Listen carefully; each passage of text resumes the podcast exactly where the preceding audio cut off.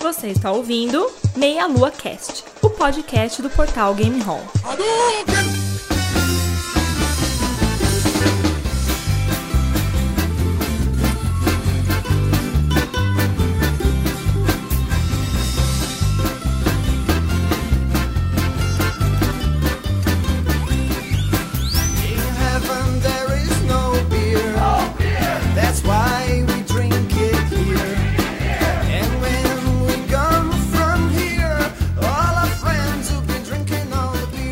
Saudações, queridos ouvintes. Estamos começando aqui mais um Meia Lua Cast, hoje com um tema diferente. É, não necessariamente está dentro da cultura pop, mas está dentro da, da cultura em geral, né? Faz parte da nossa cultura o consumo da cerveja, principalmente no Brasil aqui, né? Estamos aqui hoje eu, André Bach, juntamente com o Rodolfo Cunha, Isso aí, galera. Renato Sevenhani Eu que fabrico cerveja só uma vez na vida.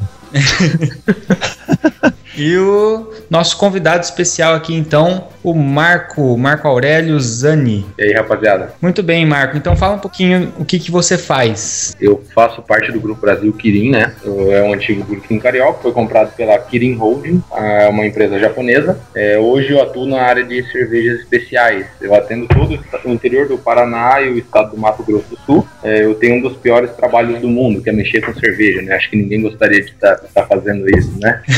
E eu atendo hoje em torno aí de 10 distribuidores, faço essa assessoria em cervejas especiais para eles. Fico praticamente o tempo todo rodando o mercado, prospectando clientes, fazendo treinamento de brigadas e incentivando essa cultura cervejeira, né? Então hoje a gente vai tentar falar um pouco da cerveja de modo geral, diferenciar um pouquinho os tipos de cerveja e tentar falar um pouquinho até da questão da harmonização, né? Com que alimentos é, é legal consumir e tudo mais. Todos aqui eu acredito consomem cerveja, né? Seja de forma consciente ou não, sabendo o tipo ou não, mas a gente gosta de consumir. É, eu queria perguntar para vocês que estão aqui. Quais tipos de cerveja vocês gostam mais de tomar? Bom, meu tipo de cerveja favorito é Porter ou Stout, né? Uma cerveja mais escura que normalmente tem, um, tem uma mistura entre o amargo e o, e o doce, dependendo de qual é a fabricação ali. Mas no geral eu tomo qualquer cerveja, cara. Al- Algumas dão mais dor de cabeça que outras, mas Eu, das que eu já tive o prazer de experimentar, eu gosto bastante de alguns tipos de ale. Uhum. Quem não sabe, aquele ale, né? O que, que é um ale, né? E eu gosto bastante das cervejas de trigo. Você, Marco, você pode falar o seu Cara. tipo ou você tem que ser imparcial? Não, não, eu tenho, eu tenho uma queda aí pelas, pelas Weizenbier também, né? Cerveja de trigo, eu acho que é uma das melhores cervejas que existem. Ela é uma cerveja suave, né? Uma cerveja que harmoniza com bastante tipo de comida. A gente tem várias variações, né? Tanto Weizenbier, Weizenbock, a gente consegue brincar bastante com elas. Mas também sou fã de uma Pale Ale, né? Que já é aquela cerveja mais pro cabra macho, né, cara? Uma cerveja com lúpulo um pouco mais marcante. Eu gosto de cerveja em qualquer momento, de qualquer tipo, né? Pode ser gelada em grande quantidade, mas pode ser um artesanal. Eu, bom, eu gosto de cerveja desde que não seja sem álcool. Na verdade, eu gosto bastante também da Weissenbier, eu gosto muito da cerveja de trigo. É, Eu tô até meio surpreso aqui, né? Bastante gente falando da Weissenbier, porque quando eu tô em outros ambientes com as pessoas, poucas costumam falar pra mim que gostam, hein? é interessante.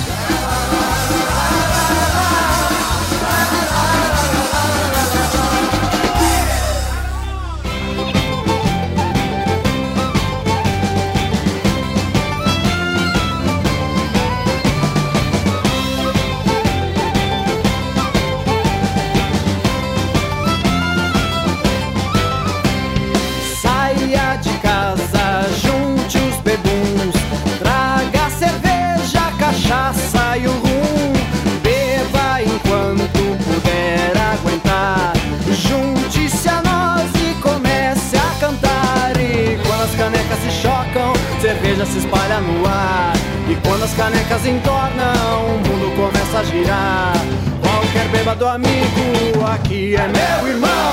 Até o último gole, até cair no chão. Muito bem, então, pra gente poder agora começar a explicar um pouquinho isso tudo que a gente falou, O que caracteriza uma cerveja? O que, que tem que ter pra ser chamado, tipo, cerveja? E aí a gente põe a diferenciação então da cerveja, cerveja puro malte, cerveja de alguma coisa. E, e o chopp também, que é uma, uma confusão que acaba acontecendo aí. Isso é uma pergunta bem legal que muita gente tem, tem curiosidade, né? Hoje a gente tem algumas normas que definem o que, que é cerveja, o que, que é cerveja puro malte, o que, que é cerveja AD, né? A cerveja ela é formada por basicamente basicamente quatro ingredientes. É o malte, vai o malte de cevada ou de trigo, né, o lúpulo, que é aquela florzinha da, que a gente só utiliza a planta feminina, que dá o aroma e o, o amargor da cerveja, a levedura, que é o fermento, e a água, né? Então, pra gente chegar, assim, diferenciar o que, que é cerveja, a gente caracteriza pela quantidade de malte. Hoje, para eu ter uma cerveja chamada puro malte, eu preciso utilizar 100% de malte nessa cerveja. Se eu colocar Uhum. alguma coisa, é, que nem a gente costuma ver nas garrafas, é cereais não maltados ou carboidratos, certo? Uhum. Isso aí, o que, que se resume? É milho e arroz, né? Para ganhar escala, as cervejarias acabam usando milho e arroz. Então, para eu ter uma cerveja, eu preciso utilizar no mínimo 55% de malte. Uhum. O restante eu posso colocar milho e arroz. Aí eu chego numa cerveja. Para eu ter uma cerveja por malte, eu preciso ter 100% de malte. Agora, se eu tenho ali somente 20% de malte utilizo outras coisas, aí que eu chego para cerveja D. Por exemplo, uma cerveja de arroz, é isso que, que diferencia. E o chopp,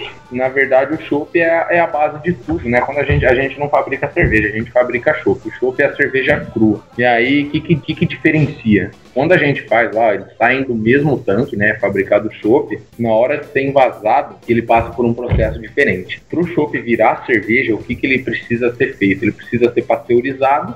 Aí são adicionados conservantes, antioxidantes, estabilizantes, tudo isso aí para a cerveja ganhar uma, uma vida maior, né? Quando ela vai para lata ou para garrafa. Outra coisa que diferencia também, né? O gás carbônico ali, o CO2 do chopp, ele surge naturalmente do processo de fermentação, né? E a gente também usa aquele, aquele cilindro de gás ali na chopeira, na hora de tirar o chopp. Já na, na cerveja, ele surge também natural do processo de fermentação, né? Ou antes do invase ou após. Então a cerveja ali, após fechada, ele, ela continua fermentando também, né? Aí tem algumas diferencinhas ali, cara, que de pressão, né, na hora de envasar.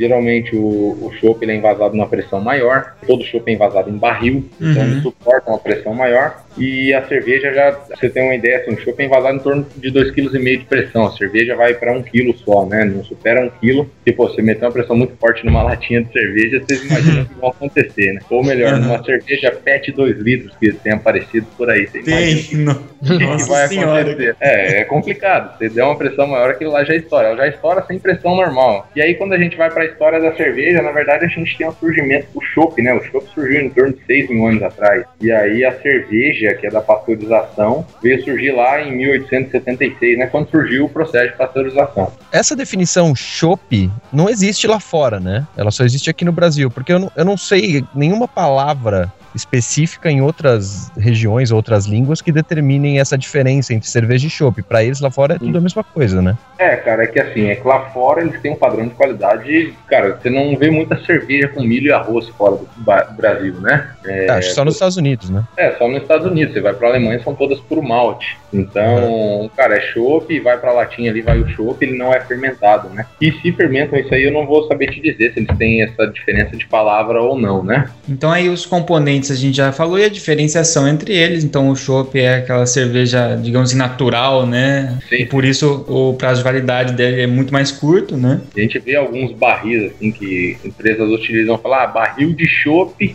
chopp e tal, mas o chopp tem uma validade de seis meses. Aí já não é chopp, né, cara?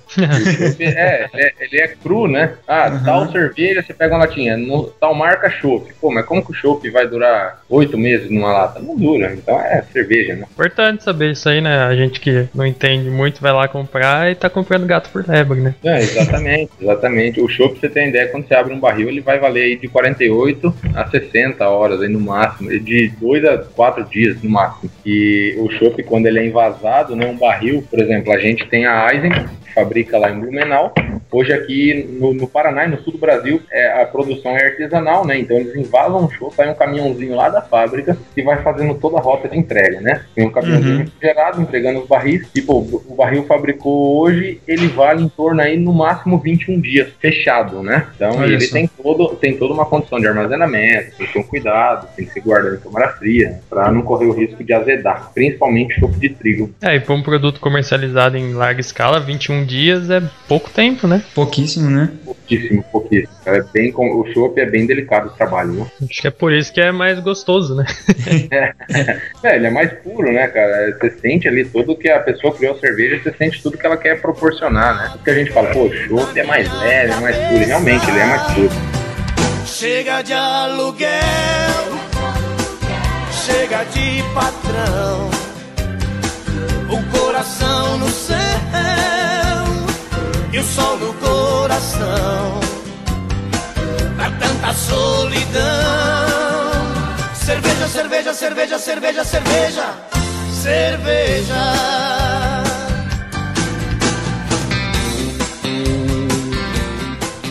feita essa introdução mais básica, seria legal a gente entrar nos tipos, né, de, de cerveja. Tem muitos tipos Uhum. e a gente, lógico que não dá para abordar todos aqui, mas talvez os principais e com, com que alimentos eles harmonizam, né? Eu acho que fica bacana a gente falar um pouco do que, que diferencia a família da cerveja, né? Das ales, Legal. das lagers, né? E aí a gente entra dentro dos estilos, fala aí umas dicas de harmonização, Fica à vontade aí, Marcos. Você que, você que manja, você vai dando a aula aí. né? Mas É, se, se tiver comentário sobre como que a, a fabricação diferencia cada um dos tipos, também acho que é uma boa informação, né? na parte de cerveja, né? Como que a gente costuma diferenciar como que o mercado cervejeiro ou o público cervejeiro diferencia a cerveja. É igual o Renato tinha falado ali, ah, eu sou fã de uma, ale, né? Ou ale, para aqueles que não conhecem. O que, seria Uhum. uma ale, né? A gente, quando vai dividir a cerveja, elas são divididas em duas grandes famílias, né? Que a gente separa por fermentação. E como é que a gente separa por fermentação? Existem as famílias de baixa fermentação, que são as lagers,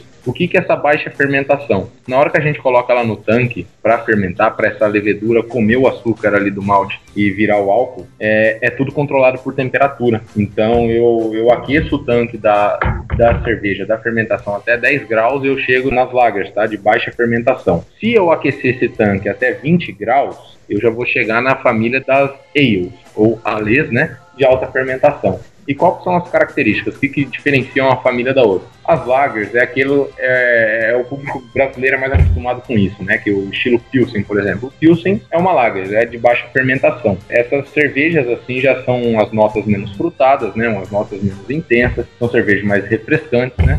E lager significa armazenar. Quando você coloca os ingredientes ali no tanque a 10 graus, os ingredientes vão para o fundo do tanque. Então eles ficam armazenados ali no fundo e essa fermentação deixa a cerveja um pouco mais leve, né? Ela reduz um pouco esse aroma, essas notas dela. Quando a gente vai para cerveja ale, de alta fermentação, que ale vem da palavra alu, né, na velha saxônica, que significava êxtase religioso, né? Eu, Olha, concor- eu, é, eu concordo com essa, com essa expressão, viu?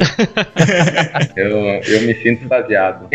Uma hora chega. quando- Não, uma hora chega, né? Uma hora o cara já tá lá achando que tá no céu.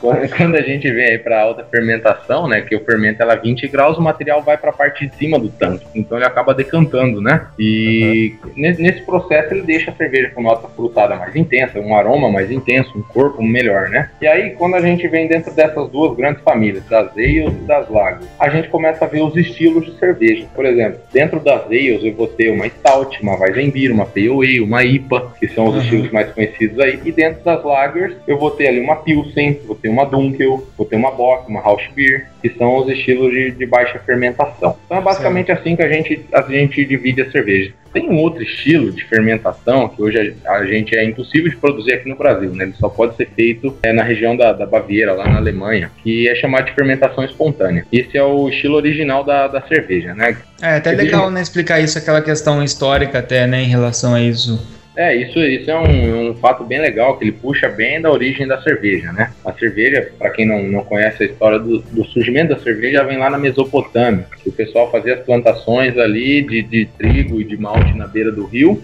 o rio inundava, e aí acabava alagando essas plantações. E como naquela região existia já essa bactéria de fermentação no ar, isso passava a noite ali acabava, a bactéria acabava fermentando essa água que ficava ali no, no alagado das plantações. Tanto nas plantações, quanto o pessoal ia fazer pão naquele pilão e acabava ficando ali aquela água do trigo com o trigo com água, né? Ficava ali, essa bactéria fermentava também. Aí o pessoal muito curioso, né? Chegava lá e experimentava. A hora que via já estava chapado, já estava bêbado, e aí foi onde surgiu a cerveja, né? O que, que eles falavam? Pô, bebi essa água aqui, ficou da noite pro dia, isso aqui é um milagre divino, isso aqui é presente de Deus. É por isso que, que vem da cerveja ser chamado êxtase religioso, né? A dádiva divina. Uhum. Eu acho difícil alguém discordar disso, né? Eu É acho verdade. uma história bem interessante. Eu gostaria muito que existisse essa bactéria aqui no Brasil, que eu já colocaria umas oito piscinas em casa. então, e aí, pô, falando lá da, dos estilos de cerveja, né? Essa parte da fermentação espontânea é muito comum isso aí no, nos mosteiros, né? Na, Uhum. da região da Baviera. Então o pessoal faz a cerveja lá, coloca em piscinas a céu aberto e essa bactéria acaba fermentando ali na, na própria piscina, né? E depois ela é envelhecida em barril de carvalho também, dá essa maturada. Fica um, é um processo bem diferente, bem artesanal, né? Uhum. E, e é bem delicado, diferente do que a gente costuma fazer aqui. Deve ser uma cerveja bem cara também, né? Cara, tem um, um mosteiro europeu que fabrica assim ainda. Aqui em Londrina eu, eu encontrei essa cerveja, um amigo meu indicou. Que foi, ela foi considerada a melhor cerveja do mundo. Eu achei uma long neck aqui por 240 reais. Uau.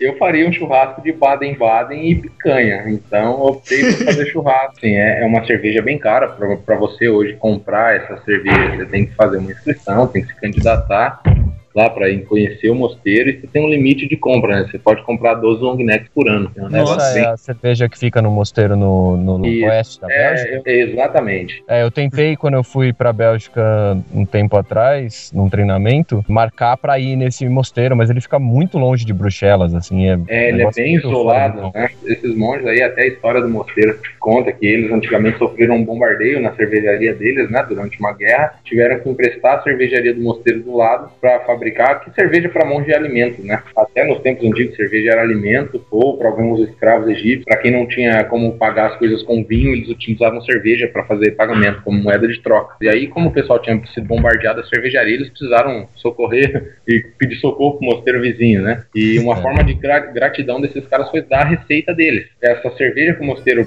do lado produz, não, não sei se é igual, assim, já me, quem provou me falou que não chega a ser igual, mas se aproxima muito. E em vez de você comprar um long neck por 200 reais, você vai comprar uma por 30. É uma cerveja que você vai tomar para ter ideia do que é a outra. Se você achar que vale a pena, adequar teu gosto, aí você se arrisca a pagar lá quase 10 vezes mais? Não adianta chamar que eu não vou. Não adianta chamar que eu não vou. Não adianta chamar que eu não vou. Não adianta chamar que eu não vou. Estou no colo do rock and roll. Não adianta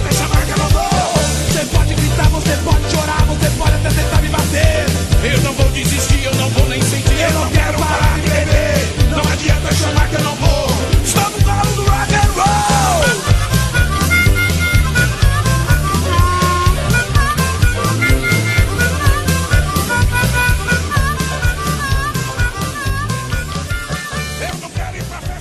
Pô, quando a gente vem pra, pra parte de, de harmonização, né? O brasileiro, ele é, ele é muito fã da Pilsen. Toma muito cerveja Pilsen, porém a gente nem sempre é aquela Pilsen puro malte, né? É, uma Pilsen puro malte é uma cerveja que puxa mais aí pra cereal, tem um amargor bem suave, né? Uma cerveja leve. E o que, que a gente pode harmonizar uma Pilsen? Por exemplo, uma Baden-Baden Cristal ou uma Eisenbahn Pilsen. A gente harmoniza por dois viés, né? Ou por total semelhança ou por contraste. Aí Olha. fica ao critério do, do cozinheiro, né? Na parte da harmonização. Eu gosto muito de, de harmonizar por contraste, cara. Porque acaba um, um tom, um tom da cerveja quebra o tom do alimento. Quando a gente vai harmonizar por semelhança, por exemplo, pô, a gente busca um prato doce com a cerveja doce, uma carne vermelha grelhada com a cerveja mais tostada. E aí a Uhum. gente pode chegar assim no, no contraste também, pegar um prato picante com a cerveja mais amarga, um prato mais gorduroso com a cerveja mais alcoólica, né? E como, como que a gente faz a referência à cerveja? A gente, na cerveja como vinho, uma ale escura como um vinho tinto, né? Aquela cerveja mais encorpada. E uma lager clara como um vinho branco, algo mais leve. E aí Uma se eu puder dar uma, comparação. é, uma boa comparação, e se eu puder dar uma dica de harmonização, que a gente até sugere, é começar sempre pelas mais leves, né? Pra Certo. não, não pesar teu paladar ali na hora de tomar a cerveja. Bom, a, a gente pega uma Baden Cristal mesmo, uma cerveja que vai ter 5% de álcool, ela é puro malte, uma cerveja com aroma de cereal, né? Aquela típica quando a gente toma cerveja Pilsen, fala, é boa, né? Sente aquele gosto do, do malte mesmo. Harmonizar ela com salada, com carne branca, uma comida japonesa vai muito bem, com queijo brie, queijo camembert e esses pratos leves, né? A gente costuma fazer uma mistura bem, bem bacana que é a Pilsen com churrasco. A Funciona gente- bem. é, funciona muito bem, funciona muito bem. Tem alguns outros tipos de cerveja que a gente indica para churrasco, né? Até uma bock mesmo se harmoniza com uma carne vermelha leve. Você pegar uma, uma strong vai muito bem. Então a gente Uhum. consegue brincar bastante. Bom, uma vez que a gente já falou da, da Pilsen, né? Que é a. Todo mundo já pelo menos entrou em contato, a grande maioria. Quem toma cerveja, quem tomou cerveja, provavelmente começou ou tomou uma Pilsen, né? Hum. Então, agora a gente pode entrar nas específicas do- dos nossos gostos e depois algumas curiosidades, então, né? Manda ver então aí, Weizen. Então, que é a preferida de 3, de 4 aqui.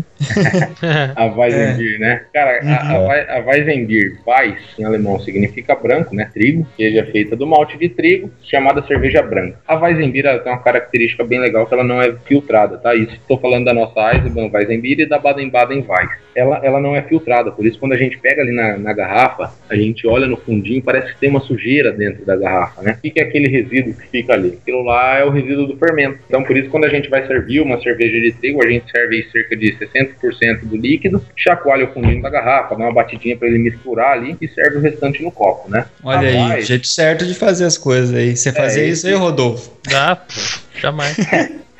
É, e a gente- pô, quando você toma uma cerveja de trigo sem esse detalhe, cara, você vai sentir o mesmo sabor. Só que faz essa experiência, coloca ela no teu copo, olha a coloração dela, serviu ali 60%, deixou um pouquinho na garrafa, pode chacoalhar sem medo de ser feliz ali, balança mesmo, não precisa rebolar junto, né?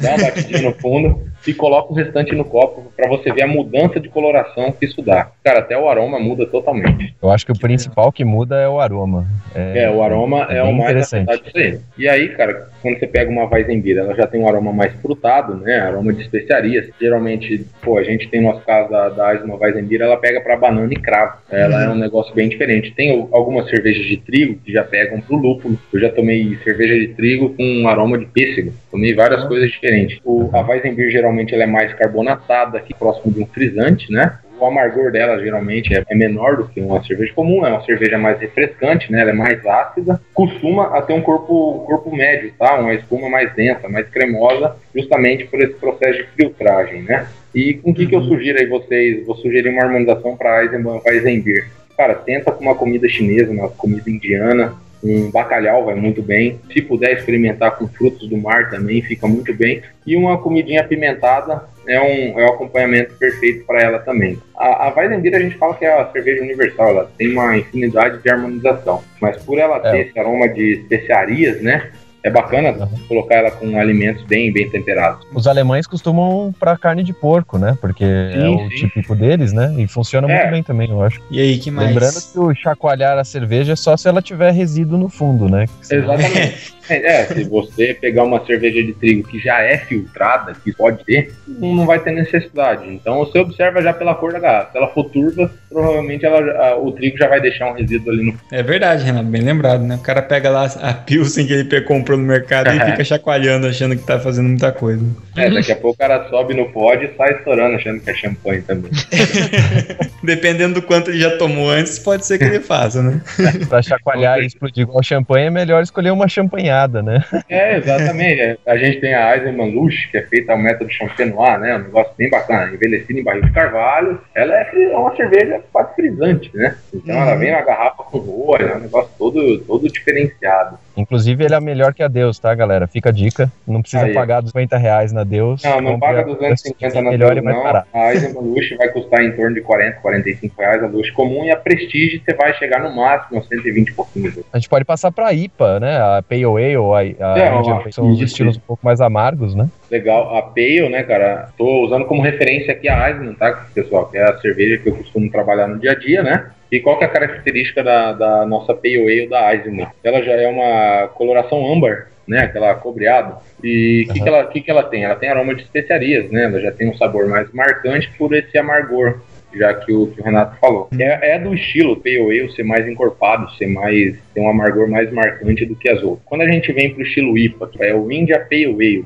o, o que, que muda do Pale pro, pro IPA é o amargor um pouco mais acentuado ainda. Algumas cervejas passam pelo, pelo processo do dry hopped, que a gente chama, né? Que é a dupla adição de lúpulo. Depois que você adicionou o lúpulo ali, fez a fermentação, ele é adicionado mais uma carga de lúpulo aromático para dar um aroma maior de lúpulo e até acentuar mais ainda o amargor, né? Nessa parte do dry hopping é quando você utiliza dois lúpulos de origens diferentes para dar dois ou três sabores e aromas diferentes, não é isso? Isso, você pode usar tanto lúpulo da mesma origem ou quanto a origem diferente, né? Geralmente a origem diferente para buscar essa variedade mesmo. O que, que a gente pode harmonizar uma Pale Ale, por exemplo, que é, que é um negócio bem bacana. Hambúrguer, cara. Eu sou fã de Pale com hambúrguer. É. É, isso mesmo. Mas Não, isso vai muito bem, ainda mais, é assim, eu não sou nada magro, eu não sou muito magrinho, e eu adoro hambúrguer e adoro cerveja. Achei uma combinação boa pra fazer, né? Ela com carne de carneiro fica muito bom também. Carne de porco vai bem legal ali, as salsichas alemãs, né? Uma cerveja muito, é um estilo muito tomado na Europa também. É, peru, frango grelhado, en- entre outros. Essa, eu, eu gosto muito dela também com a carne de porco, eu acho que é uma combinação muito legal. Uma que, que eu já tomei algumas vezes e gosto é a Red Ale.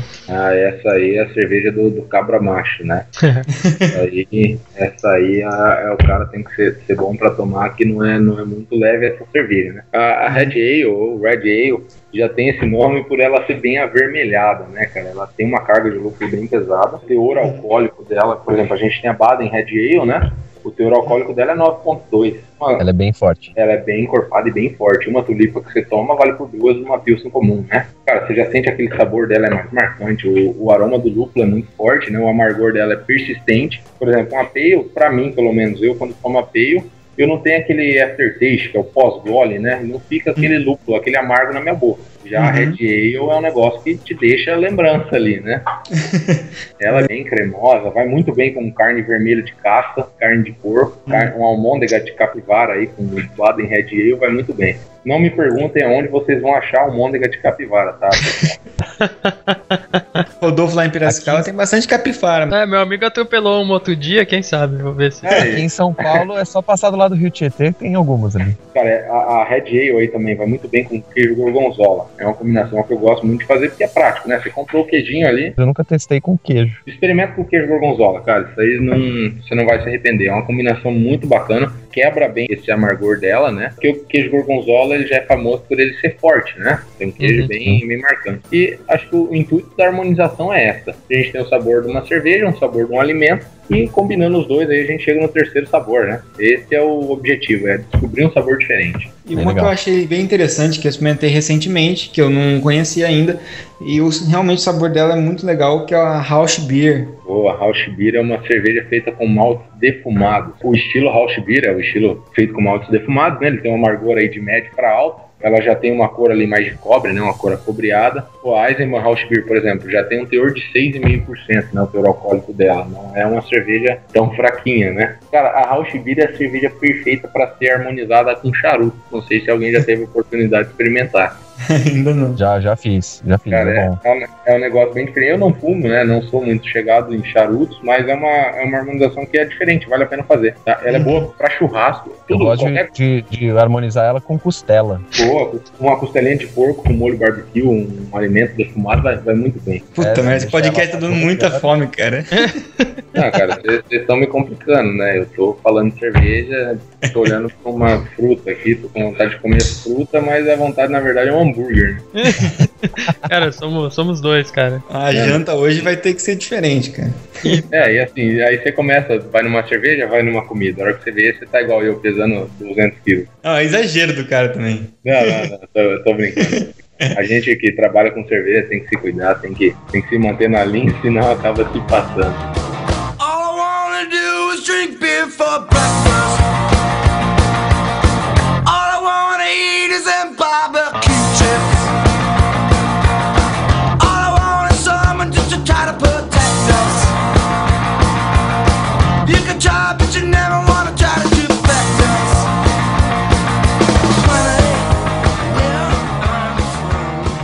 Uma que eu achei interessante a combinação, porque eu sempre, sempre, sempre acreditei que, que a partir do momento que você começa a, toma- a comer algum doce, alguma coisa assim, já era a cerveja. Esquece de tomar cerveja porque vai ficar horrível. E aí quando eu experimentei com a Dunkel, eu achei fantástico. Pode continuar tomando cerveja. É, exatamente, exatamente. Isso aí é um, um mito que a gente tem, né? Pô, minha avó, é igual, acho que o André tava no- na harmonização que a gente fez lá no Shopping Boulevard, e eu falei uma história que acontece sempre nos almoços da minha casa. Minha avó adora fazer doce, principalmente pudim. E a gente tá almoçando, tomando cerveja, minha avó chega com pudim. Aí, pra não parar de tomar cerveja, a gente tem que mudar o estilo, né? Então vamos se adaptando. Pô, a Dunkel, o estilo Dunkel, a gente tem a Eisenbahn Dunkel, que é a nossa cerveja mais premiada do nosso portfólio, né? É, e até para quem não sabe, a Eisenbahn hoje é a cervejaria brasileira mais premiada no mundo. Quando a gente pega a Dunkel aí, a gente pega a Dunkel, é uma cerveja de malte torrado, né? Geralmente o pessoal tem aquele preconceito com cerveja escura de malte torrado por causa de uma Malzebir. A gente Uhum. costuma assemelhar muito cerveja escura com Malzebir, que é aquela cerveja doce, né? Fala, Pô, cerveja pra grávida ter leite. Não sei de onde tiraram essa comparação, né?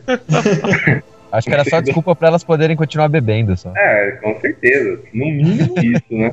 E assim, a, a Dunkel já não tem adição de caramelo, né? Então ela não é uma cerveja adocicada. Ela é bem equilibrada entre doce e amargo, né? Por ela ser de malte torrado, ela tem um aroma e o sabor de café. Tá? Ela puxa ali pro aroma de chocolate, um aroma de caramelo, mesmo sem ter adição desse caramelo, né? Uhum. E o corpo dela, ela não é tão pesada, mas também não tão leve. Ela tem um corpo médio, né? Um amargor bem equilibrado. Meu, igual vocês falaram, vai muito bem para sobremesa à base de chocolate. Combina muito bem também com feijoada. Para quem nunca experimentou, é uma ótima com feijoada. Cara, comida mineira é bem legal de combinar com, com a Esmandunkel. Molho fungo, molho fungo vai muito bem. Charuto também a gente dá para combinar com ela. Eu gosto muito de, de da Dunkel com sobremesa com chocolate amargo. Pra mim, isso é uma combinação que cai, cai muito bem. É, outro dia a gente experimentou aqui, a gente fez fundi de chocolate aqui, e aí depois e fez fundi de queijo de chocolate, né? E o de queijo a gente Aham. foi tomando com, com cerveja mais comum, assim, e depois na- no fundi de chocolate, com era um chocolate meio amargo, a gente Outro tomou com a Dunkel e ficou ótimo. Outro estilo que a gente combina com chocolate é Stout também, né? O estilo Stout ele vem da Irlanda, né? É bem famoso. A gente tem uma marca irlandesa muito forte que é a Guinness, né? Que é uma cerveja Stout.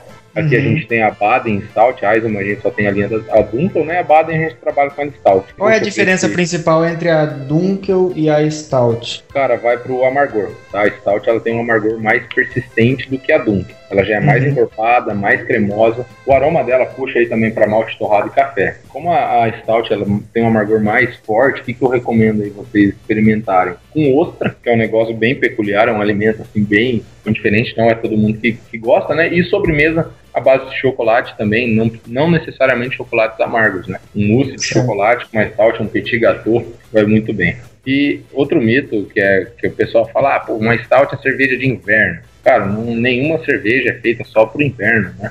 Uhum. Tem esse Tem pra liberdade. É, a Bock, pô, a gente lançou agora a Baden-Baden 15 anos, que a Baden fez aniversário, e é o Aham. estilo Heller Bock. É uma Bock clara. Cara, eu também Uhum. experimentei ela pela primeira vez ontem, eu harmonizei ela com telinha de porco e queijo coalho assado. Cara, sensacional. Cerveja é equilibradíssima. Tu deu água na boca até, o cara Não, falando. cara, olhem no meu Facebook lá, eu postei uma foto do prato, cara, ficou coisa de O grande problema é que essa, como ela é uma comemorativa de aniversário, é, muito É difícil de sazonal, né, conseguir. cara? É sazonal. Você vai achar hoje aí, pô, a gente tem na mão dos distribuidores, não todos, né? Mas geralmente nas grandes redes de, de mercado a gente vai encontrar um. É, dessas daí da Baden, que é de, de celebração, eu gosto muito da Inverno, né? Que é a Double Bock. Celebration, né? Nossa, é, é linda, linda. Ela é um marrom, um marrom avermelhado, assim, né? Ela é bem um saborzinho tostado. O teor alcoólico dela é bem forte, né, cara? Chega lá beirando a Red é 8.2. Isso É. aí também vai, vai muito bem com, igual você falou, pô, é a Celebration Inverno, né? Ela Doppelbock, o Double Bock. Vai muito bem com sobremesa de chocolate também, uma carne de caça, feijoada vai bem pra ela. Ela se aproxima ali da harmonização dela bem próxima da Dunkel, né?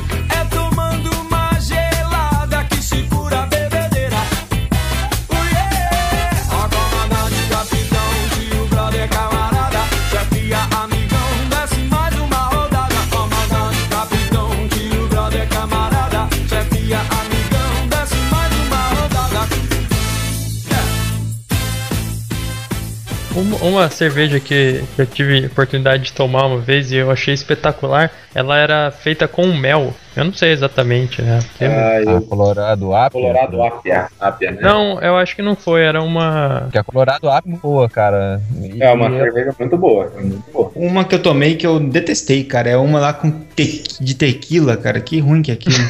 Cara, na- eu experimentei a Desperados, né? Isso, essa mesmo. Na verdade, ela não é com tequila. Se você lê, se você lê É, as de- é, aroma de É, tequila. né? as letrinhas miúdas enganam. É uma cerveja com aroma de tequila. É, É. assim, cara, eu gosto muito de experimentar toda a diversidade, né? Quando, Uhum. quando eu vou pegar uma cerveja diferenciada, eu já tô pronto pra pagar um preço por isso. Então eu espero que no mínimo ela seja uma cerveja por malte, né? E cara, eu tomei a desesperado, assim, não me despertou nada demais. O aroma de tequila eu achei bem interessante. Lembra Uhum. muito bem um produto que a gente tinha na, na companhia muito tempo atrás, que era a NS2. Só que a Uhum. diferença é que na NS2 tinha tequila e limão, né? É, não me agradou, cara. Não, não, não fez meu estilo. Ficou meio adocicado ali. Uma pergunta.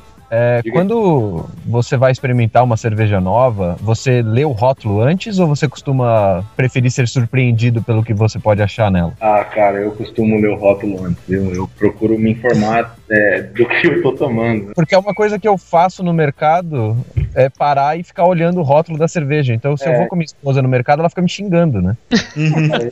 Ah, a minha não é diferente. Mas eu indico, cara, leitura é muito bom, viu? Pesquisa primeiro que eles vão tomar, é bom se preparar pra não ter surpresa desagradável, né? Mesmo porque uma coisa interessante que tem na- nos rótulos da Eisenbach também, é, ele acaba tendo algumas informações até de harmonização no próprio rótulo, né? Sim, ela acaba indicando com que você pode harmonizar, né? Eu, cara, minha primeira experiência com cerveja artesanal, eu lembro disso, eu deveria ter, cara, tinha 16 anos de idade. Eu Uhum. comprei uma stout no mercado, peguei da geladeira, eu e dois primos. A gente queria tomar uma cerveja diferente. De Guinness ou Stout Baden? Eu peguei uma Baden Stout, eu lembro muito bem da, Nossa, dela ali na minha frente. E, cara, eu não conhecia nada. Falei, ah, Guinness, aqui já vi muita gente tomando, eu vou nessa Baden Baden aqui, que já o pessoal tinha falado que era muito boa. E, cara, fui esperando, assim, uma cerveja Pilsen encorpada. Eu não conhecia nada de cerveja, não tinha a menor ideia, né? aham. Uhum. Não tinha a menor ideia de cerveja. Peguei uma stout, assim, abri junto com meus primos, mas eu dei uma golada, cara, no bico da garrafa. Cara, sério, aquilo. Tudo errado, atrás- né? Não, tudo errado. Uma que ela, ela não tava ali nem na temperatura que a gente recomenda, que é de 0 a 4 graus, né? Ela tinha acabado de se colocar no- na geladeira do mercado. Tava quente ainda. Cara, tava quente. A gente pegou assim, abriu em três moleques pra tomar no bico, sem conhecer nada. E é um choque de realidade, né, cara? Você toma esperando uma pilsen, você bate uma stout assim, você sente o amargor, aquele gosto de torrada, e um olhou pro outro falou, cara, é café. É café. É, esse impacto eu tive, mas porque eu já tinha experimentado a Guinness e eu achei ela legal, mas não era a época que eu ainda, eu ainda tava aprendendo, então não tinha entendido ela exatamente. E eu tentei a da Baden, e a da Baden tem um sabor muito mais acentuado, né? Muito mais Sim, amargo do que a ela é Guinness. muito mais amarga do que a Guinness. Eu nem consigo imaginar a porrada que você tomou na hora que Não, cara, tomou essa aí direto. Eu vim tomar, eu vim tomar stout e agora, tipo, o ano passado eu consegui tomar. E assim, é muito bom, cara. Tomada da maneira correta, quando você prepara seu, seu paladar para tomar é diferente, né? É, a cerveja, pelo jeito, assim, ela é um constante processo de aprendizado de tomar a cerveja, né? Desde da Pilsen, né? Eu vou dar treinamento para as brigadas de garçons, né, que a gente chama, é, a gente já, já aconselha eles treinarem o, paladar do cliente, né? Cara, se é um garçom, você vai servir uma cerveja, dá uma instrução pro cara, prepara o cara antes dele tomar. Senão vai- você vai ter um choque de realidade. Às vezes o cara pode ser positivo ou negativo. Já pensou, É. cara, a gente tem a. Pô, pega uma Red Ale. O cara tá numa churrascaria ali, vai lá, tá tomando uma Pilsen comum. Ah, e essa bademada aqui, eu vi que combina com, com carne assada, carne de caça. Pô, tem um carneirinho aqui, me manda uma dessa. Aí o cara vem na esperança de tomar algo leve, né? E toma É. uma picada. Então, a gente sempre recomenda, cara, passa instrução. Eu falo pro pessoal, a gente tem algumas apostilas, né, umas cartas de cerveja. Não é feio ler, não é feio olhar, não é feio pesquisar. Porque se fosse feio pesquisar, o Google não seria o Google, né?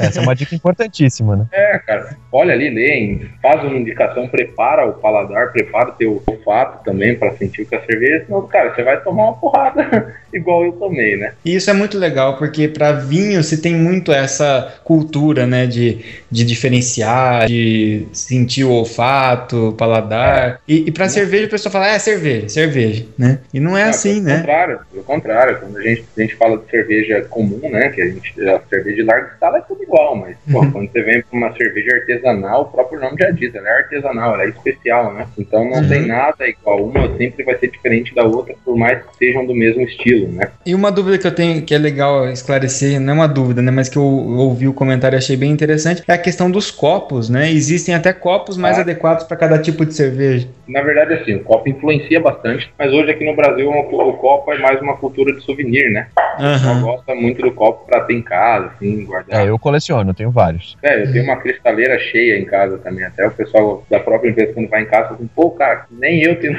Eu tô faz 20 anos na empresa e não tenho esse copo aqui. E eu sempre tenho lá um parzinho de cada, porque quando vai algum amigo em casa, eu gosto de tomar o negócio no copo certinho ali, né? Uhum. É interessante porque o, o copo ele ajuda, mas ele não é essencial, né? Não é, não é um crime você tomar aquela cerveja num copo americano, por exemplo. É, exatamente. Você vai ter uma experiência diferente. É, o copo ele vai influenciar ali, pô, a boca dele geralmente influencia no tanto que ele libera o aroma, né? É, Aham. o, que- o principal do copo ele vai influenciar é se o copo estiver sujo e estiver muito quente. É primordial que o copo esteja limpo, né, desengordurado e de preferência seja um copo refrigerado, né, que daí ele conserva, conserva a sua cerveja por mais tempo. É, É, lem- Cara. lembrando que o copo refrigerado não é o copo congelado, né? é refrigerado, né, não vai... Deixa ele lá a 8 graus. E tem gente que acaba colocando, uma- passa uma água no copo antes, assim, de, de gelar, né? E fica aquela água dentro, cara, fica gelo dentro do copo. Você colocou a cerveja, ele vai aguar a sua cerveja, mas vai mudar o sabor dela. Uhum. Não é um crime você tomar um copo correto ali. Mas, pelo amor de Deus, cara, você vai pagar caro numa cerveja artesanal. Não me vai tomar no copo plástico, meu amigo.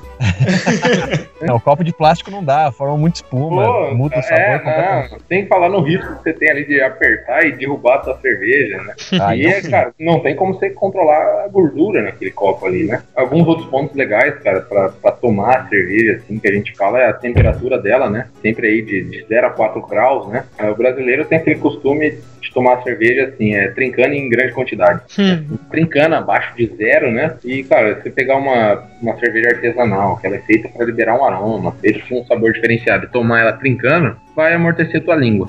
que é o que é isso que uma cerveja comum faz. Ela fica muito gelada, amortece tua língua e você não sente o sabor dela. Porque se você sentir o sabor, você tomar ela quente, não é falar que tá ruim. É, É.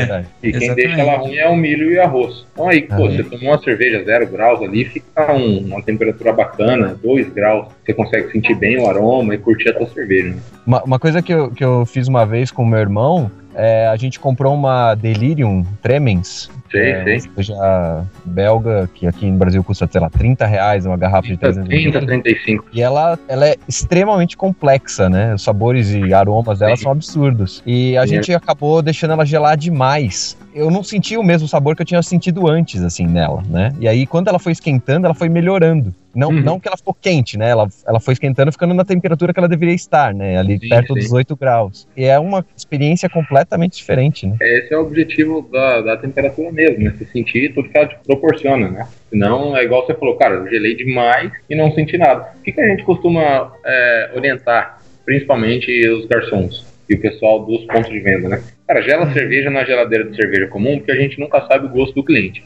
Eu, se eu for Uhum. tomar, eu conheço, eu vou pedir ela, ou, ou ela vai vir muito gelada, eu vou deixar ela esquentar um pouquinho na minha mesa, ou no meu copo. E, cara, já pensou, chega um cara que quer porque quer tomar ela trincando, você servir ela quente, o, cara vai ser xingado, né? A gente Uhum. recomenda que acabe gelando ela normal e deixa a critério do cliente. É importante o garçom estar treinado para poder orientar. Falou, cara, eu recomendo que você deixe ela chegar aí de 0 até 4 ou 8 graus para experimentar. É, infelizmente é difícil ter esse approach, né? Essa abordagem É, do, E o garçom do é garçom difícil. para ele te ensinar ou te ajudar a entender que aquela cerveja é diferente, né? É, é- é Até- interessante esse, esse ponto de ter o treinamento deles mesmo. É, até porque, cara, geralmente garçons, assim, o- é muito rotativo, né? A gente tem Exato. uma rotatividade no, no ramo muito alta. Às vezes acontece, pô, eu dou um treinamento num- numa casa lá com uma equipe de 10 garçons, dois meses depois só tem um ali, que é da mesma equipe. E isso é normal, isso acontece direto. O pessoal faz muito frila, né? Fica rodando e vai de uma casa para outra e tal. É complicado, a gente não, não consegue controlar muito isso, né? Fica muito dependente, é,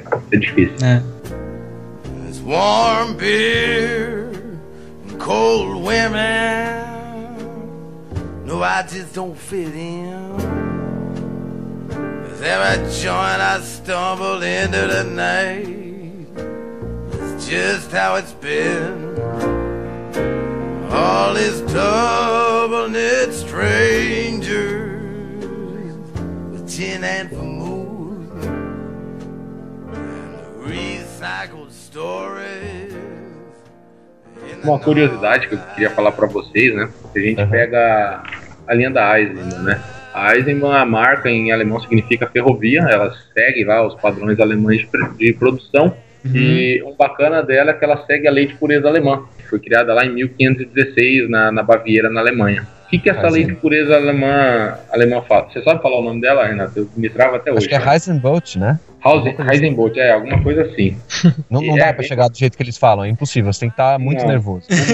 Ou muito, bêbado, muito nervoso ou muito bêbado, porque a língua trava e sai o sotaque. E aí, cara, o que, que, essa, que, que essa lei de pureza alemã fala né, na produção de cerveja? A cerveja, naquela época, só poderia ter três ingredientes: a água, o malte e o lúpulo, nada mais. Por que só os três ingredientes e não o fermento? Porque naquela região tinha fermentação espontânea. Aí, alguns anos depois, eles abriram exceção para o fermento, né? Então, pra facilitar, a-? É, para facilitar, exatamente. E a Eisenbahn segue essa lei de pureza alemã. Ela só usa os quatro ingredientes: água, malte, lúpulo e fermento. Toda essa variação de sabor que a gente tem, sem adição de, de matéria-prima extra, que como que a gente chega nisso? Cara, combinação, é torrefação de malte e adição de lúpulo. Então, Uhum. tem a receita da cerveja, a gente vai combinando ali o grau de torrefação do malte, a quantidade de lúpulo, para chegar nos aromas e sabores diferenciados, né? Com três, quatro elementos, você faz uma infinidade de, de- É. de sabores, né? Cara, você pega a Dunkel mesmo, você vai fazer uma cerveja com aroma de café, cara. Aí você pega uma Strong que tem aroma de frutas vermelhas. Ah, a primeira vez que pra tomei uma Dunk, eu, eu achei que tinha café, de verdade. É, a, a Baden Chocolate, cara. A Baden Baden Chocolate é uma sazonal que a gente lançou o ano passado. Esse ano a gente veio pra segunda edição dela. Ela vai, ela vai adição de baunilha, né? Ela tem um extrato de baunilha ali. Cara, quando você coloca ela no copo, se você ver, tampar seu olho e sentir o cheiro, você vai falar que você vai tomar milkshake de chocolate. Uma- é uma coisa incrível. E aí, a hora que você coloca na boca, você vê que é totalmente diferente. É Uma cerveja que Não, não, é tem doce chocolate. não tem chocolate, tem extrato de baunilha. Ela é seca, né? Uma cerveja bem, bem refrescante, cara. É um negócio bem diferente. O pessoal faz, e por isso que eu admiro tanto o mestre cervejeiro, né? O cara, o cara tem que ter um conhecimento incrível para fazer isso aí. Então é isso. A gente queria agradecer muito, o Marco, a sua participação aqui, a sua disponibilidade. Eu queria, em primeiro lugar, agradecer vocês aí, em especial o André que me fez o convite lá. E fico à disposição aí para vocês. Sempre que precisarem, podem me chamar aí, beleza?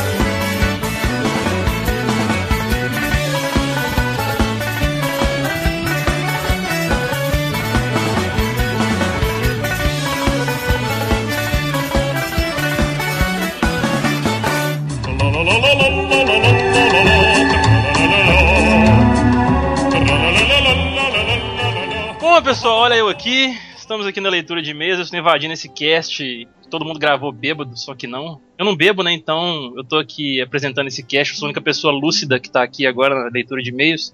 É, eu estou aqui com meus amigos André Bach e Rodolfo Cunha. E quem é você? Ele, ele- na verdade, o Caio usurpou o lugar do Renato. O Renato, ele entrou em coma alcoólico e o Caio. É que ele, é que ele vai falar que Assumiu. tá de ressaca até hoje, por isso. Bebam com moderação, hein, gente. Isso. Exatamente. Nada de imitar o Renato, não. É, ó, se dirigir não beba e se beber, me chame. Meu Jesus. Bom, então vamos aqui para leitura de feedbacks da galera que deixou aqui seus comentários no último podcast sobre plot twist. Toma spoiler na cara de todo mundo aí. Quem já, quem já 35 ouviu. spoilers na cara. É, Combo 35 hits, cara. Ó, Vamos começar aqui com um comentário do nosso querido Bruno Ricardo, que já comentou outras vezes aí nos nossos podcasts. É, ele disse aqui o seguinte: Caras, que cast fantástico. Por favor, façam mais casts de filmes, de preferência não sobre filmes pops. Tem algumas boas adições na lista de ótimos filmes com plot twists, porém não vou dar spoilers. Então façam a lição de casa e assistam eles, caso não, tenham, não o tenham feito. Aí vão eles, os infiltrados. Nossa, nós esquecemos de citar os infiltrados. Cara, cara. Provavelmente vocês já assistiram já. Excelente filme. Donnie Darko 2001, filme genial onde Jake Gyllenhaal interpreta o esquizofrênico. Eu não assisti esse filme, vocês assistiram? Não, Não insisti, mas, mas faz tempo que eu quero assistir, cara. Também é Faz outro tempo que eu muito quero assistir, recomendado. cara. É, tipo, tem o Coelho do Mal, assim, deve ser da hora esse filme. Coelho do, Coelho do Capiroto, é isso? É? É, ele disse aqui que é um final digno de dar nó na cabeça. Meu Deus. O Homem que Matou o Facínora, de 1962, o filme, cara. É, isso aí eu não vi não, cara. É, esse eu nem era nascido, nem pensava em nascer ainda. Vou ficar devendo esse aí também. Filmaço de faroeste com James Stewart, John Wayne e Lee Marvin. Porra, Narc, John Wayne, cara. Wayne, cara, você viu? É, Narc 2002, filme policial com Ray Liotta. Nossa, Ray Liotta. É, com uma das melhores edições já vistas no cinema e um plot twist fantástico. As Diabólicas. Hum. isso aí não tem plot twist não, hein, cara. Filme francês É. de 55, cara. Porra, Caramba. velho, existe isso? Cara, se na, década, se na década de 90 os filmes não tinham escrúpulos, imagine em 55. Francês ainda, eu, eu, eu francês. não vejo filme europeu, cara. Eu sou muito preconceituoso com filme europeu. É que filme Não, é europeu verdade. deixa você meio maluco, cara. Se assistir uns 3, 4. Não, não faz sentido, porra nenhuma, é tudo muito louco, velho. É, os caras não tem noção. Ele diz que é um filme francês de suspense com um enredo fantástico, um clima bastante sombrio e um final sinistro. Olha aí. A Conversação, que nome, nome diferente, é, do mestre Francis Ford Coppola e com Gene Coppola. Coppola? É Coppola. com Gene Hackman, é, com um excelente enredo e um final espetacular. O Crepúsculo, eu não. Nossa, graças a Deus não é o Crepúsculo que a gente conhece, né? Dos Deuses.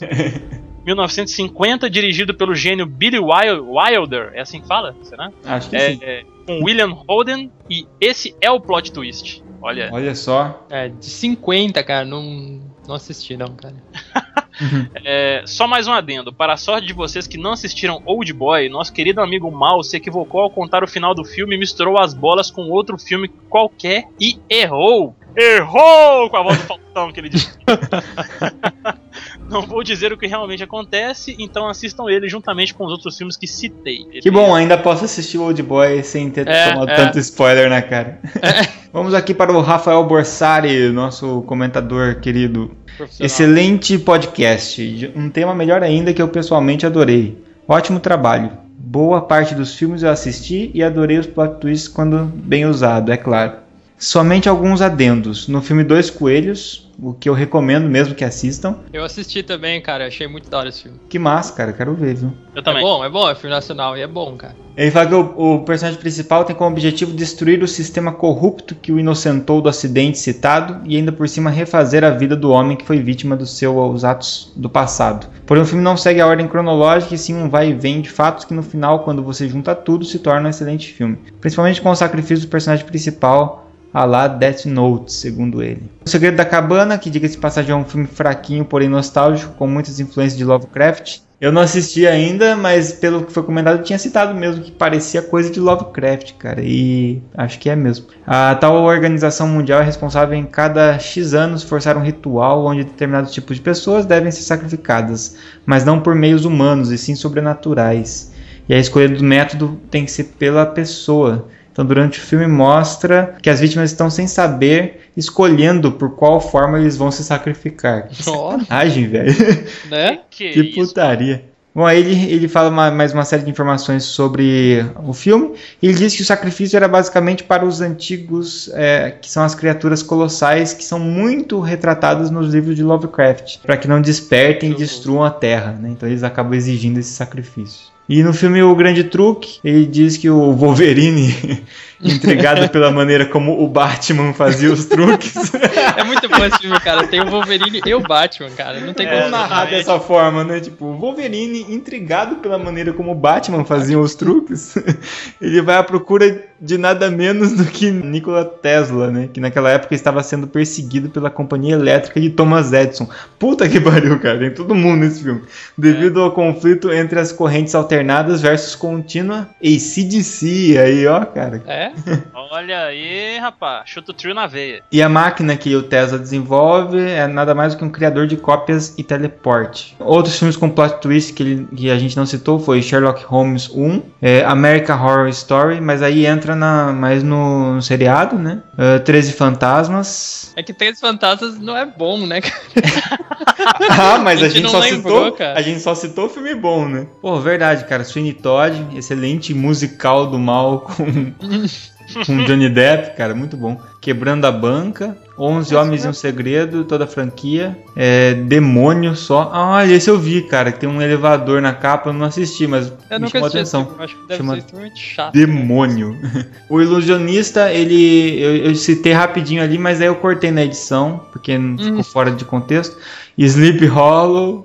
É, que é o Cavaleiro Sem Cabeça, e Resident Evil Hó- Hóspede Maldito, quando recobra a memória. Ele também diz da afirma. Nesse comentário que ele fez do grande truque, ele fazendo a brincadeira com o Wolverine e com o Batman, eu fiquei imaginando aqui agora, cara, fazendo uma, uma menção às vozes do- dos nossos queridos heróis no- nos quadrinhos. Fico imaginando o Wolverine chegando pro, pro Christian Bale lá, o Batman, falando assim: Vou descobrir o seu segredo, meu chapa. Aí o Batman falando com aquela vozinha meio. tá com problema de garganta: I'm Batman.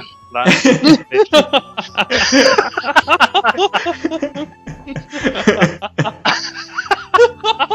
Ficou muito bom, cara. Você devia seguir carreira com você. Aqui é o Wolverine falando. Toma tenência na vida, meu filho, porque eu te pego na esquina. Ouviu bem? Só complementando o Altair Modafoca aqui, nosso querido acompanhante aqui das lives, ele escreveu o seguinte: podcast foda que nem as lives da zoeira. KKKKK.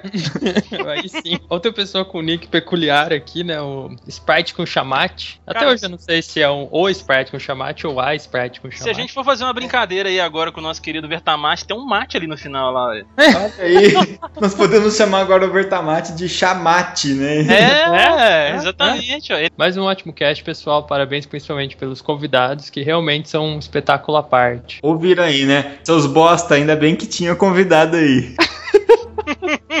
Aqui agora deixarei apenas um pequeno, você pode considerar ou não, plot twist para quem gosta de séries que devem ser de conhecimento de alguns a existência da fantástica série da BBC Sherlock. É, e tá dizendo que Sherlock tem uma plot Um twist plot pequeno. É, essa história é retratada no final da segunda temporada da série e é realmente muito interessante, pois mesmo que você, como leitor dos livros de Sir Arthur Conan Doyle, saiba que o Holmes não morre, não existe maneira para que ele sobreviva no episódio, pois ele se joga do alto de um prédio imediatamente aparece caído no chão morto. Boa. Toda a enorme trama por trás do pós-morte explicado no início da terceira temporada de maneira sensacional. Ó. E agora todos os nossos ouvintes que assistem Sherlock estão putos da vida, que estão na primeira temporada ainda, né? Fazer o quê? A vida é cheia de spoilers. A origem também possui um final um tanto plot twist com um ponto de interrogação, pois no final é aquela porcaria do peão girando e quando começa a aparecer que ele vai cair a imagem corta pros créditos. Dá Eu vontade de quebrar a TV. Achei que é peão, que achei que é peão maneiro, cara. É, e é um plot twist por quê? Porque o peão tá girando. Nossa! Então não é um plot twist, é um peão twist. é isso, tem um peão twist no final. Nossa senhora! Nossa, cara. Esse povo tá foda. Tem horas hoje. que eu penso em abandonar tudo e vender coco na praia. Enfim, outra mídia craque na arte dos plot twists é sem dúvida nenhuma Bioshock. É de total obrigação que cada membro do Meia Lua joga esse jogo. Cara, eu já joguei e não gostei. É, Cara, ele faz nossa, uma cara. enorme reviravolta na sua cabeça pelo infame Would You Kindly. Eu, eu joguei o, o primeiro, o Bioshock, curti, eu quero jogar o Infinity. O 2 não me chamou atenção. Cara, tomara que o Big Daddy transforme o Rodolfo na menininha dele agora. E o Bioshock Infinite possui os 20 minutos finais mais intensos, incríveis e, por que não dizer, plot twists de qualquer Cara, mídia que eu já vi. E eu concordo. O, o Bioshock Infinite tem um plot twist no final. Eu não é consegui dar um- chegar no final do Infinity, eu achei muito chato no meio. É parei. de dar um tapa na cara mesmo, bicho. Você não imagina um negócio desse. Observação sobre Frozen. Frozen ganhou o Oscar sobre uma das melhores animações, na minha opinião, dos últimos tempos. Vidas ao Vento, The Wind Rises, do mestre Hayao. Hayao Miyazaki, da Viagem de Shihiro e esses outros. Ah, bom, muito bom. Eu nem me arrisquei a falar o nome por motivos óbvios, né? Se eu sou ruim, o Caio consegue que possui um final extremamente comovente e tocante, muito mais do que Frozen. Ah, isso é verdade, cara. Tudo bem, Disney é foda, cara, mas a, o Hayao Miyazaki manda Ah, muito não, bem, cara, cara. puta, é muito bom esse filme, cara. Prosseguindo aqui com o comentário do Pedro Alexandre, ele disse o seguinte: ótimo podcast, primeira vez que ouço, agora eu vou acompanhar sempre. Mais um, aê! Plot twist bem legal que ninguém falou é o do filme Now You See Me, é cujo tema central são mágicos. Tem o Mark Ruffalo, nosso querido Hulk, e, e o Morgan Freeman. Morgan Ó, Freeman. caraca, Isso. tem o, tem o Morgan Freeman aí, cara. Cara, o Morgan Freeman eu lembro dele no final daquele filme Guerra dos Mundos com Tom Cruise, aquele final ele narrando lá, é It's Upon a Time, não sei o que, lá com a vozinha dele. É mesmo, cara. Ele falou que o final é bem surpreendente. Pode deixar, cara, tá na lista, veremos. Eu não vi, cara. Próximo comentário aqui foi do Luiz Guilherme Gelain. É, ele disse aqui: sem dúvida, depois do cast vocês vão lembrar de vários. Segue um: Os Suspeitos com Kevin Spacey, filme bem bacana. Olha, Esse aí, na verdade, o Mal pediu pra que a gente não citasse esse filme. foi mesmo? Eu não lembro. É, no- antes de gravar. Porque ele não queria tomar um spoiler. Aham, que ele não falou, só viu, tem um entendeu? filme que eu não quero levar spoiler, que é Os Suspeitos. Daí a gente vetou. Mas fica, fica aí a sugestão de quem quiser mais um Exatamente. filme bom pra assistir, Os Suspeitos. É isso aí, valeu, galera. Valeu mesmo pelos, pelos, pela galera que tá postando os filmes pra gente poder ver. Sim, exatamente. Uma sugestão pra nós, um monte. Prosseguindo pro comentário do. Como é que é o nome dele, André? Michael Corber. Olha aí, rapaz. Se você reparar que ele colocou uma fotinha ali dele na ator de cinema lá, de- devia estar no set de algum filme ali, olha lá. Deve ser, cara. Com certeza, com certeza. Ele falou aqui, ó. Fala rapaziada, mais um cast excelente. Curti pra caramba, mesmo tendo que se esquivar dos spoilers. E não é que o André sabe imitar a Marília Gabriela? a André tem que fazer a Marília Gabriela entrevistando o Michael Corbin. Aí ia ser legal, hein? Também. Vai ficar de frente com Gabi, né? De frente É. com Gabi. Nossa É de senhora. frente com o Baqui. Esse povo tá zoeiro demais. Ah, aí ele falou aqui no final: falem mais de filmes quando puderem. Abraços. PS. Só dou risada com a tiração em cima do meu nome. Vocês são fodas. Então vai mais uma, meu cara. A gente viu um fanfilme hoje aqui que nosso querido André postou lá no nosso grupo lá do Spawn, no Soldado do Inferno. Cara, eu Isso. assistiria fácil um filme de você fazendo Spawn, velho. assistiria fácil. Imagina, cara. Michael Corber fazendo Spawn? É, ué, já É. pensou? Ele não parece muito ao Simons, mas a gente dá um. Ah, mas efeitos, cara, efeitos. Daí aparece assim, né? Michael Corber as Spawn. É, cara, ia ser massa. I'll even help you out in case you don't watch game shows. Okay, it goes like this. Who is About to take your head off.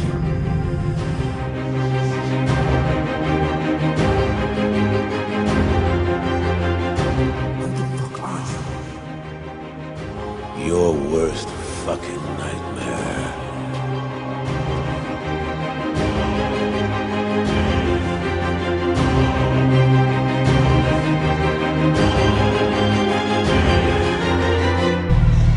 I've come to take you to hell.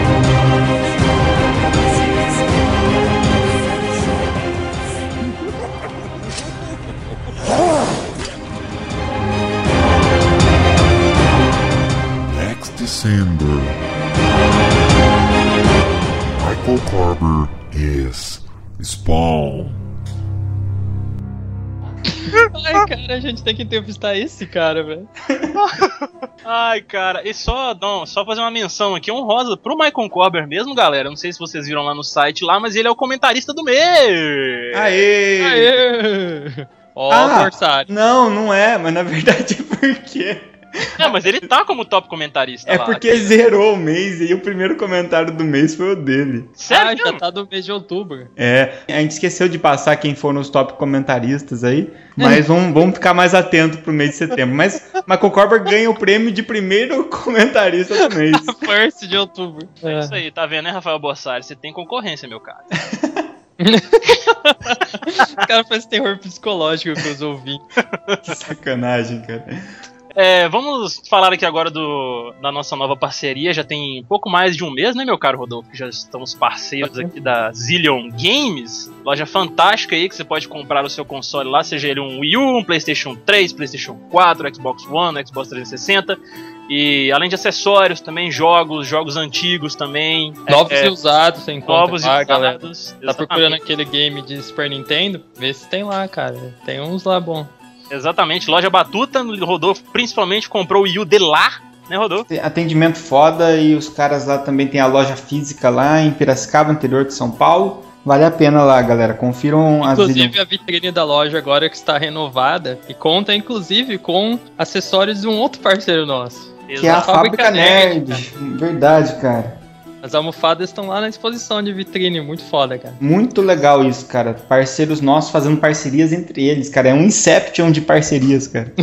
Inception de parcerias, Estamos ali. criando uma teia, cara. Exatamente, ó. Aproveitando então, já que estamos falando disso, né? Já que o, a Fábrica Nerd é patrocinadora oficial das nossas camisetas, né? Verdade, ela que vende as nossas camisetas, vai entrar no ar logo no próximo site deles, que eles estão renovando.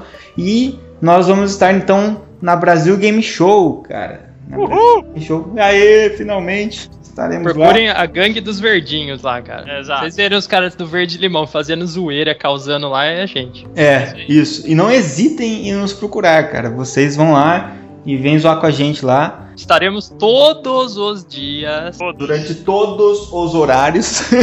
Porra. Inclusive dormiremos lá na BGS mesmo. É. Pra não perder nada. Brincadeira. Pra não perder nada, vamos fazer muitas entrevistas lá, vamos testar vários jogos e conversar com a galera, cara. Então a gente quer muito estar lá. E não só a gente, como também os nossos parceiros vão estar lá também. O Paulo da Fábrica Nerd vai visitar a feira também um dos dias. A Carol do Old School Pixel Art também vai. Vai estar uma galera lá, cara. Vai ser muito bom, muito bom mesmo. E aproveitando para avisar, então, essa informação é mais exclusiva aqui. Bom, e quem vai estar lá então na Brasil Game Show também exclusivamente, então no dia 11, visitando a feira, é o nosso querido dublador, grande dublador brasileiro, Ricardo Juarez. Vai estar dia 11, sábado lá. Fica ali meio perto da gente que a gente vai conversar com ele lá. Dublador do Johnny Bravo, do Kratos, do Draven, de todos os outros personagens fodas, cara. É, e só aproveitando aqui pra poder falar com a galera aí que vai estar lá também, que quiser encontrar a gente, vão, vão lá, gente, encontra a gente lá pra, pra eu poder dar um tapa na cara de vocês, o Rodolfo dá uma martelada e o André dá uma praçódia em vocês lá. Então. Eu, eu prometo fazer uma praçódia ao vivo, cara. É isso aí. Não, cara, não, por favor.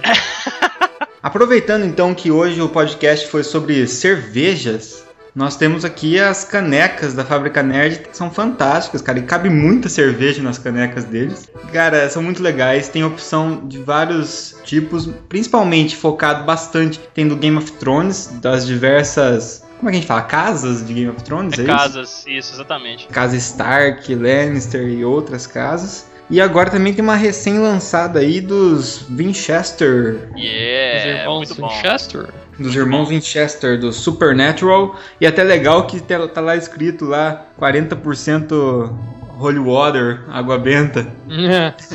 Bacana, cara. Massa pra caramba, pelo menos já é a prova de demônios, cara. Olha só, você bebe e fica a prova dos demônios. já pode virar um caçador. Se você jogar cerveja dentro da caneca, ela já vira santa. Então você joga cerveja no demônio lá. É. Você tá lá de boa bebendo sua cerveja, o demônio aparece, você joga na cara dele a cerveja e sai correndo, cara. Exatamente. Ou então oferece pra ele, ó, vamos bem beber uma cerveja na minha caneca personalizada, vem cá. Ah, você foi mais astuto, hein, cara. Aí, ó, viu? Cara, Estratégia, tá, cara, tá astuto hoje. Já queima por dentro, cara, né? Confiram, a gente vai deixar aí na, na descrição algumas imagens e vocês clicam depois para acessar. E outra coisa muito legal, meus amigos, que é recentíssimo na verdade, é o primeiro ano então que vai acontecer o dia do podcast, cara, dia nacional aqui do podcast. Será dia 21 de outubro. E essa data foi escolhida porque há exatos 10 anos, então em 2004, cara. Nossa, faz tempo já. Hum, É, no momento que você se sente velho.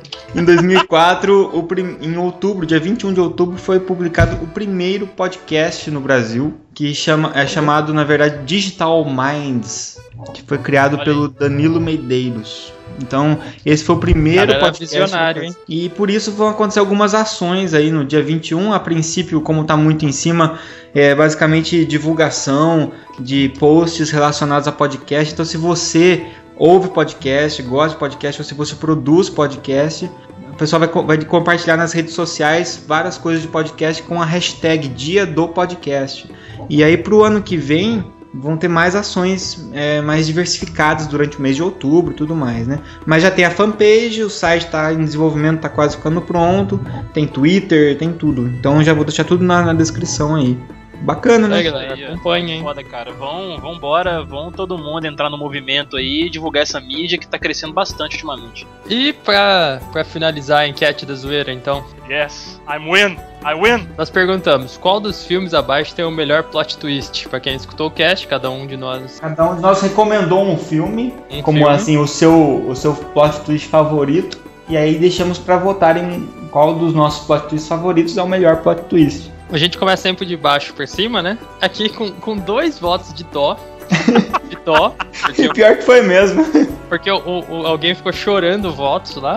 Não. Dois votos não. de dó. Não que o filme seja ruim, mas dos escolhidos não era o plot twist melhor. Exato. Temos a Orphan.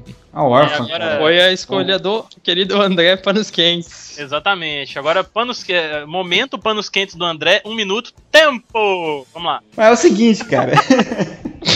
A órfã teve menos votos por, por um simples motivo. Foi muito menos divulgado, muito menos gente assistiu. Só isso, cara. Acabou, candidato, seu tempo acabou. Em segundo lugar, temos a minha escolha, que foi o Clube da Luta, com cinco votos. Pô, me surpreendeu, cara. Eu achei que ia ganhar esse aí de lavada, hein? É, quando eu escolhi eu achei também, mas depois quando o Caio falou dele, que é a opinião vencedora, com 15 votos, Aê! foi o filme O Nevoeiro, eu falei, eu fiquei meio assim, eu falei, pô, mas É, cara. O, o nevoeiro é foda, velho. é foda, né, É é um, final, É. é um final muito dramático, cara. E a palavra que usaram que eu achei que acho que é o que realmente merece mesmo ter ganho é o final corajoso, cara. Os caras tinham culhões, né? É, os caras, os caras são igual o Duke Nukem, cara. Tem Balls of Steel. É, não foi, não foi aqueles finais hollywoodianos lá, cheio de manteiga, não. Não, não, não quis apaziguar, não, cara. Botou pra fuder. Cara, se fosse, se fosse final de Hollywood, ninguém naquele mercado tinha morrido. Esse é, esse é um típico filme que o Michael Corber pode estrelar, cara. E a partir da nossa leitura de e-mails aí, Michael Corber, posta nos comentários desse cast aí como é que você gostaria de morrer no cinema.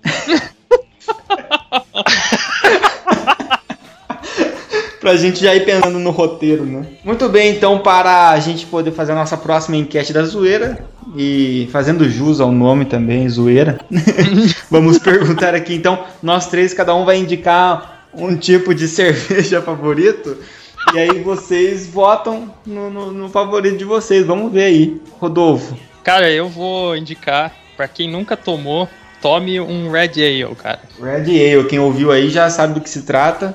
Se vocês gostaram ou não, votem aí, cara. Porque é pouco conhecido, mas não é tão difícil de achar, não. Cara, então eu vou indicar uma Weissenbier, cara. Eu sou fanático pela cerveja de trigo. Como é que é o nome da cerveja aí? Weissenbier. Tá. Vocês estão vendo como é, que, como é que é o meu conhecimento em nomes de cerveja é vasto, né? Então eu vou indicar o meu aqui, que é Todinho. What? É, é nova isso aí? Não, não conheço. cara. É, tá no mercado há pouco tempo, tá conquistando o mundo inteiro aí, vendendo milhões aí pra todo mundo.